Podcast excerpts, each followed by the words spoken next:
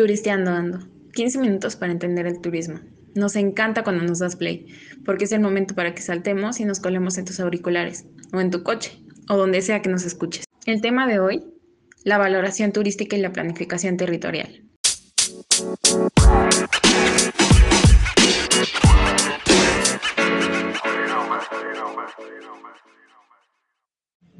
¿Qué impacto tiene el no planificar los espacios turísticos? Interesante pregunta, ¿no lo creen? ¿Por dónde empezar? ¿Qué pasa? ¿Nos supone un reto?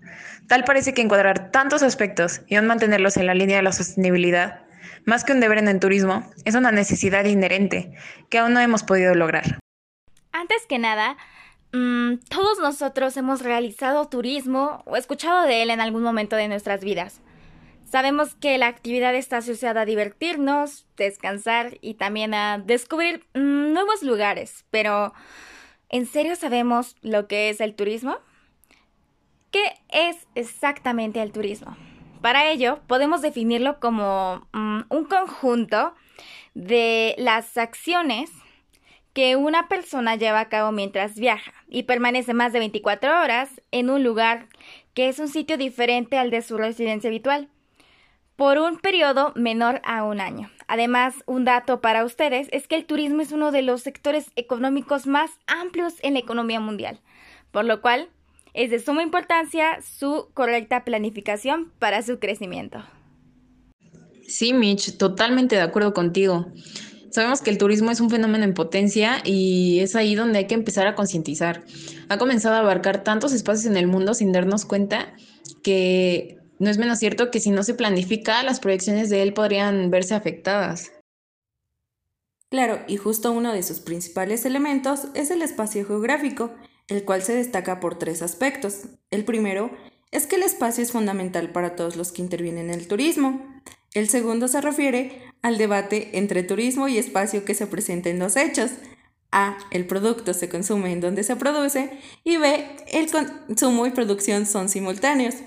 Y el tercero es que el proceso comprende una producción física además de simbólica.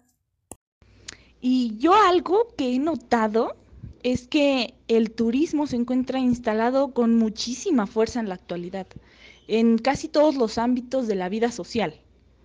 Eh, escuché a unas personas mencionar que en el turismo cada lugar es una oportunidad para crecer. Y creo que tienen razón. Tiene que ver mucho con los rasgos distintivos de los lugares que se ponen a disposición del público para, para el consumo turístico. ¿Y eso qué nos trae? Puedes verlo desde una actividad económica que genera mayor número de ingresos y mayor número de empleos. Y eso es algo muy importante que no nos damos cuenta que nos da el turismo. Se define por ser económicamente viable, socialmente justo y respetuoso con el medio ambiente. Es la visión compartida holística y a largo plazo que los países han acordado como el mejor camino para mejorar la vida de las personas en todo el mundo.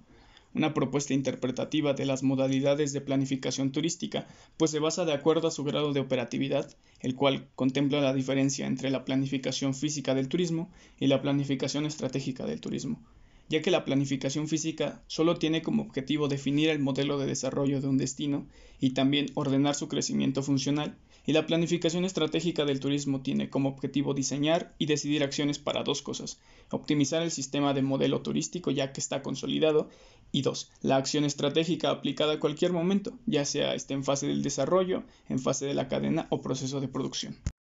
Yo leí en una página de la OMT acerca del desarrollo sostenible y cito un párrafo. El turismo debe tener plenamente en cuenta las repercusiones actuales y futuras, económicas, sociales y medioambientales, para satisfacer las necesidades de los visitantes, de la industria, del entorno y de las comunidades anfitrionas. ¿Qué quiere decir esto? Que es importante recalcar que el desarrollo sostenible debe ser aplicado a todas las formas de turismo a todos los tipos, desde turismo de masa hasta los diversos segmentos turísticos, y que también se debe dar un uso óptimo a los recursos medioambientales. Respetar la autenticidad sociocultural de las comunidades porque es algo muy, muy importante y asegurar las actividades económicas viables a largo plazo. Es algo que no debemos olvidar. La ordenación del territorio va más allá de la mera delimitación de zonas y representa en la actualidad una opción indispensable de consenso social y económico y un instrumento para la consolidación de la planificación territorial del turismo. Han desempeñado un papel importante en la aparición de la idea del desarrollo sostenible y del paradigma de la sostenibilidad de los principios de la misma. Pasa a constituir requisito del proceso de desarrollo territorial y, Finalmente, factores del diseño de los instrumentos de planificación de los procesos de desarrollo. Has tocado un punto muy importante, Gus. Y sí, realmente hago un llamado. Es un trabajo en conjunto, definitivamente. Si no existe una coherencia normativa que enfoque los propósitos y objetivos territoriales hacia un equilibrio tanto territorial como económico, nunca se logrará la sustentabilidad a largo plazo. Y qué complejo, ¿no lo crees? Parece tan simple crear un sistema funcional, pero qué tan complejo sería unir todas sus partes. Bueno, y a todo esto, ¿qué es planificar? Pues según la gestión territorial, es elaborar y aprobar planes que definan un modelo territorial futuro y una técnica pública o privada para alcanzar objetivos turísticos. ¿Sabían que en 1980 la OMT inventarió cerca de 1.600 planes turísticos y solo dos tercios de ellos se implementaron? Pues esto sucedió por falta de financiación, de información adecuada, entre muchas otras cosas. Y así podemos afirmar que si el turismo se planifica, desarrolla y gestiona cuidadosamente, tendrá muchos beneficios. No obstante, si no se emplea correctamente, creará problemas en las zonas. Ahora que lo mencionas, Jess, y como lo hemos tocado anteriormente, lo importante es planificar. Pero no solo eso, planificar objetivamente, con fundamentos, con proyección y sobre todo cuidando aspectos fundamentales. Y esto me refiero al ambiente, los espacios, la naturaleza, los recursos, en fin. Tantos que muchas veces no se toman en cuenta o no se les da el valor correcto y pasan a ser aspectos irrecuperables, lamentablemente. Y resumimos, Claramente los pies y la cabeza de una planificación correcta deben estar fundamentados en, la legislación, la definición de los objetivos, la planificación con proyección futura a corto, mediano y largo plazo, y la transformación que nos habla de la realidad del proyecto. Tantas preguntas que hacernos en torno a este tema. El turismo es tan complejo y hay tantas formas de hacer turismo que a veces es tan difícil planificar un objetivo en torno a la actividad y todavía aún más complejo planificarlo objetivamente intervienen tantos elementos y es tan difícil definir qué es lo que beneficia al conjunto o a uno mismo. Será la demanda, qué nos ofrece el destino, el beneficio económico, el beneficio local, regional, territorial, tantos aspectos y todos tan importantes, pero no se preocupen, aquí les daremos un tip fácil y sencillo. Primero, analizamos los desarrollos turísticos previos en la zona, después evaluamos la posición turística actual del destino, lo cuadramos con la política turística definimos una buena estrategia de desarrollo y comenzamos a hacer los programas operativos. Ahora, para planificar un lugar turístico debemos saber que la correcta planificación de un destino turístico nos ayuda a establecer las prioridades de cada una de las actividades y a tener un mejor control del tiempo para ejecutar un proyecto con la calidad deseada y con un gran éxito. Para establecer un proyecto turístico debemos tomar en cuenta lo siguiente. ¿Con qué contamos? ¿Cuál es nuestro atractivo principal? Es decir, eh, saber si nuestro atractivo es natural, cultural, etc. Contamos con oferta turística para nuestra demanda, es decir, hoteles, agencias, entre otras. Mm, ¿Qué tan desarrollada está la gestión turística de nuestro país? ¿Contamos con el apoyo de los residentes que habitan cerca del atractivo? Ah, ¿Cuáles son nuestros propósitos, metas y objetivos con este proyecto turístico? ¿Y realmente dará un resultado rentable al mismo tiempo que será mm, sustentable para el lugar? Se debe tomar en cuenta que el contenido de la planificación cambia dependiendo del nivel en el que se trabaje. Por ejemplo, el local suministra servicios típicos y coordina con el sector voluntario y privado para promocionar la zona. El regional se asocia con la escala local para proveer de infraestructura, así como la promoción e inversiones públicas. El nacional coordina entes regionales para tareas promocionales al exterior y coopera con organismos supranacionales. El supranacional determina información estadística internacional, coordina legislaciones y fomenta tráficos turísticos. Y bueno, la planificación es variable. La configuramos de acuerdo a sus objetivos, enfoques y niveles. ¿No es así, Ari? Sí, es cierto, Norma. De hecho, las diferentes tipologías obedecen a diferentes situaciones genéricas o teóricas. Y también tener en cuenta que cualquier tipología debe regirse por los principios de sostenibilidad. Eso es muy importante.